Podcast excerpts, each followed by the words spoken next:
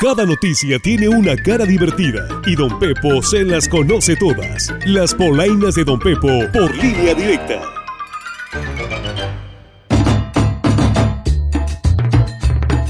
¿Qué hubo, qué hubo, qué hubo, mi Axel? ¿Qué hubo, mi Carola? ¿Qué hubo, mi raza? ¿Cómo andan? ¿Cómo les fue en la primera quincena del año?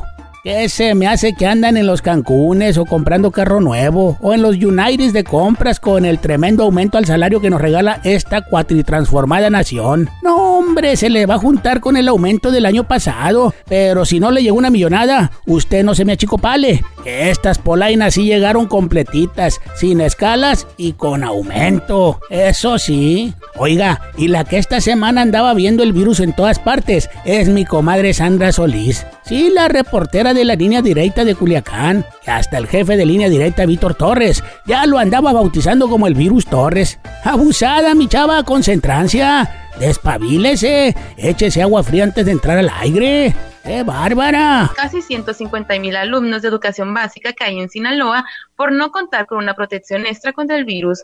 Este es el reporte virus. ¡Córtale! ¿Ahora qué? ¿No entiendes o qué?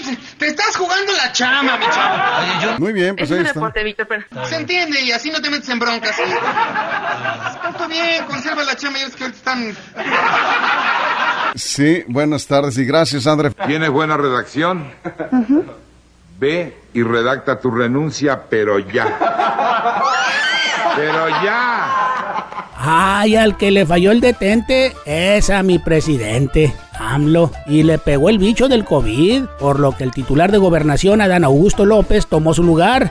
Esto en el escenario del show cómico mágico musical de la mañanera, donde defendió el nombramiento del político Javier May Rodríguez como titular del Fonatur, diciendo que para hacer el tren Maya pues no se necesitaba ser ingeniero, no más fiel a mi presi AMLO. No te acabes, mi México, no te acabes. Es un político experimentado, pero también es un administrador eficiente y honesto y que el presidente le haya encargado, porque más que un cargo, pues es un encargo. Bueno, ¿qué es lo que quieres? Licencia, Saber. no traigo nada. ¿No trae nada? No, El examen físico y de aptitudes. men. Está bien, hijo, ahí muere. No bronca.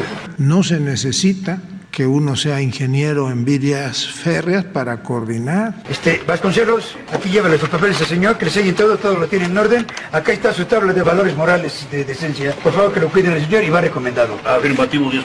Órale, mano. Oiga, y la que trae un dolorazo de cabeza, y no porque le haya pegado el COVID, es la senadora de la República de la Morena, Imelda Castro, a quien ya la trae cansada el senador Ricardo Monreal, que parece taravilla con que quiere ser presidente. Eso sí, dijo que era muy buen líder, pero ah, como chi enfada con lo mismo, hombre. O se queda o se va a hacer campaña, le mandó decir mi comadre Imelda. Es el dolor de cabeza que traigo hace varios días, no es el COVID, sino es el Monrealazo. Ay, caray, cómo Dios va a castigarme con este hijo tan bruto. Nadie puede negar que Ricardo Monreal es uno de los pilares principales de la cuarta transformación. Pero evidentemente que ya en este momento sí estamos preocupados. No estés pensando esa cosa. Te estoy diciendo que, que yo dije. Mis respetos para mi coordinador, pero trae un problema de cálculo. Está mal y es un dolor de cabeza para muchos senadores. Bueno, pues ¿qué me creen? Está bueno que a veces soy un poquito distraído, si quieren hasta inútil, bueno para nada, pero... ¿Pero qué? Pero nada, nomás quería desahogarme. O es nuestro coordinador y, o pues que vaya a hacer campaña afuera, pues. Ah, debo entender que me corre. No. Si nada más lo estoy invitando a salir. Fuera, pues. Ya hasta aquí se las voy a dejar, mi gente. Así que pónganse trucha, porque si no, me los llevo en la carrucha. Y si no, ¡ay! Me los echo en las polainas de Don Pepo. Así que fuímonos. Sigue la diversión noticiosa en las próximas Polainas de Don Pepo.